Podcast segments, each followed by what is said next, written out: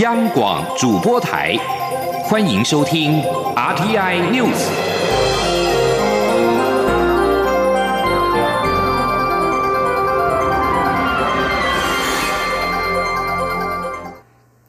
听众朋友们，晚安，欢迎收听这一节央广主播台提供给您的 RTI News。春节连假到来了，交通部长林佳龙今天视察苏花改交控中心，了解苏花路廊交通疏运的准备状况，并且当起了苏花改一日播音员。林佳龙表示，宜兰的交通很关键，从国道五号到苏花改都是东部民众返乡跟国人旅游的重要道路。他感谢所有的执勤人员，期盼春节的交通顺畅平安。记者陈国伟的报道。遵循速线，保持间距，小心驾驶。谢谢您的合作，我是交通部长林佳龙，祝您新春如意。行车平安。林佳龙以隧道广播提醒行车安全，在春节连假第一天当起苏花改一日播音员。林佳龙说：“从国道五号到苏花改返乡人潮是特别多，还包括出门旅游的民众，所以整个塞车情况比西部来的严重。好在这几年已经有大幅改善。除夕跟大年初一是连假里面的第三天、第四天，所以也因为这个样子，大家有一些就选择好不是尖峰的。”时间哈就返乡，这样子间接也让我们的压力可以减轻。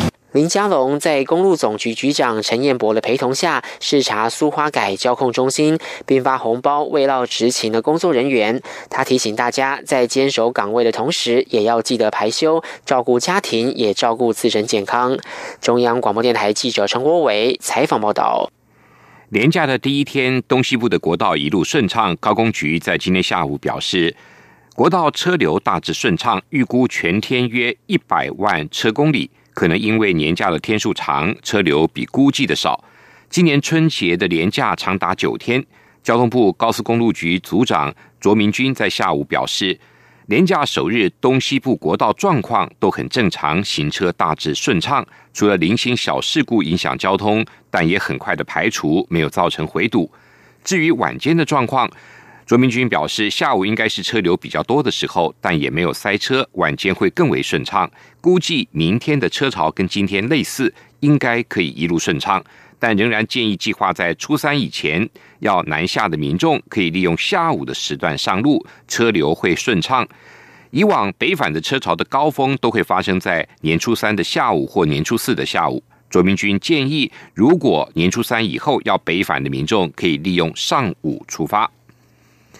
由国立台湾公益研究中心跟台湾公益之家协会共同举办的台湾公益之巅特展，今天在台北当代公益设计分馆揭幕。行政院长苏贞昌亲临出席，表达政府的重视。苏贞昌同时也要求文化部公益中心协同政府各单位跟县市政府，提供公益家作品展览跟收藏的舞台，让公益家的作品被更多人看见。记者江昭伦的报道。台湾工艺之巅特展邀请台湾工艺之家协会等六十位工艺大师联合进行作品展出，涵括木工艺、金属工艺、陶瓷工艺、竹藤工艺、玻璃工艺、玉石工艺、漆工艺与蓝染等十五种工艺类别，共一百零九件顶级作品展出。行政院长苏贞昌也拨空亲临开幕记者会，向公益大师们致意。苏贞昌指出，过去他担任台北县长时，即使县府没有钱，他仍推动新建莺歌陶瓷博物馆与陶瓷老街再造，说明他对台湾工艺的重视。苏贞昌指出，台湾工艺之家的工艺师们都是投入一辈子心力，才能有今天台湾工艺之巅作品的展出。俗话说，台上十分钟，台下十年功，很多大师甚至花了三十年、六十年的时间，一直走到今天。苏贞昌表示，政府该做的事就是布置好舞台，让工艺家们精彩的作品被看见。他并要求文化部协同公益中心，联合政府各单位及县市政府，未来能提供公益家更多展览及作品被收藏的机会。苏贞昌说：“政府就要负责，让公益家们能够让各界看见，看见后收藏家才会来，看见后才知道精彩，价格才会高。”收藏家有好东西带回家，公益大师才有动能继续做下去，这是政府的责任。苏贞昌同时建议文化部与公益中心不妨仿效日本松本，每年五月都会定期举办公益展，透过有计划的展览筹划，吸引国内外民众愿意到台湾来欣赏台湾工艺师的作品，让台湾工艺家的工艺被更多人看见。中国电台记者张昭伦台北采访报道。今天也是世界湿地日，台语市野鸟学会特别精选的全台十大湿地赏鸭景点，邀请民众亲临走访，拜访从北方远道而来的。野鸭们，同时了解保鸭们所面临的生存困境。记者江昭伦的报道。每年二月二号是世界湿地日，今年适逢台湾的农历春节长假，除了家人朋友欢喜团聚，还有一群远从北方来度冬的夜鸭们，也会在台湾一起过年，并准备在三月份开始陆续飞回北方繁殖。台北市野鸟学会今年特别推出新春赏鸭活动，精选台湾十大赏鸭地点。邀请民众到这些观光胜地走春时，不妨顺便拜访来自远方的赤颈鸭、黑白鸭、尖尾鸭等野鸭们。这十大赏鸭地点包括台北关渡自然公园、华江雁鸭公园、宜兰南洋平原、新竹金湖城、云林成龙宜无湿地、嘉义鳌骨湿地、台南将军善行盐田、台南水质生态园区、高雄茄定永安湿地以及屏东龙峦潭湿地。其中嘉义鳌骨湿地更可以欣赏到难得一见的皮嘴鸭。北市野鸟学会公关计划洪志文说：“因为奥国湿地那边的生态资源非常的好，除了可以看到那个著名的那个黑面琵鹭之外，然后也可以看到大群的呃燕鸭们都在那边觅食。就是比较特殊的情景，就是有一种鸭叫做皮嘴鸭，鸭嘴巴宽宽大大的，那它们都会集结在一起，然后就是在水面上绕圈圈。”看起来神秘的仪式，那其实实际上他们是在觅食，对，所以就是有很多就是很有趣的一些行为可以观察。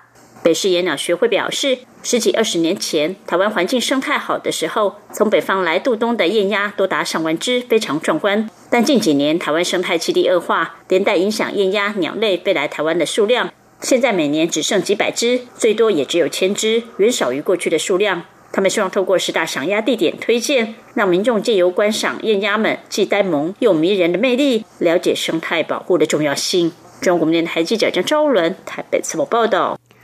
国际消息：伊朗官方的通讯社报道，伊朗东南部动荡的西斯坦巴鲁车斯坦省今天发生了武装攻击事件，造成伊朗精锐的革命卫队成员一个人死亡，五个人受伤。西斯坦巴鲁车斯坦省长期以来一直是冲突的热点。总部在巴基斯坦的俾路支分离主义分子跟伊朗的圣战分子持续的隔着边界交火。西斯坦巴鲁车斯坦省拥有数量庞大、以逊尼派穆斯林为主的俾路支社区，这个社区跨越两国边界。报道指出，暴徒攻击巴斯杰民兵部队的一处基地，当地距离边界不远，导致革命卫队成员一个人死亡，五个人送医治疗。逊尼派圣战团体正义军已经在社群媒体上宣称，他们发动了这起攻击事件。正义军已经被伊朗列为恐怖团体。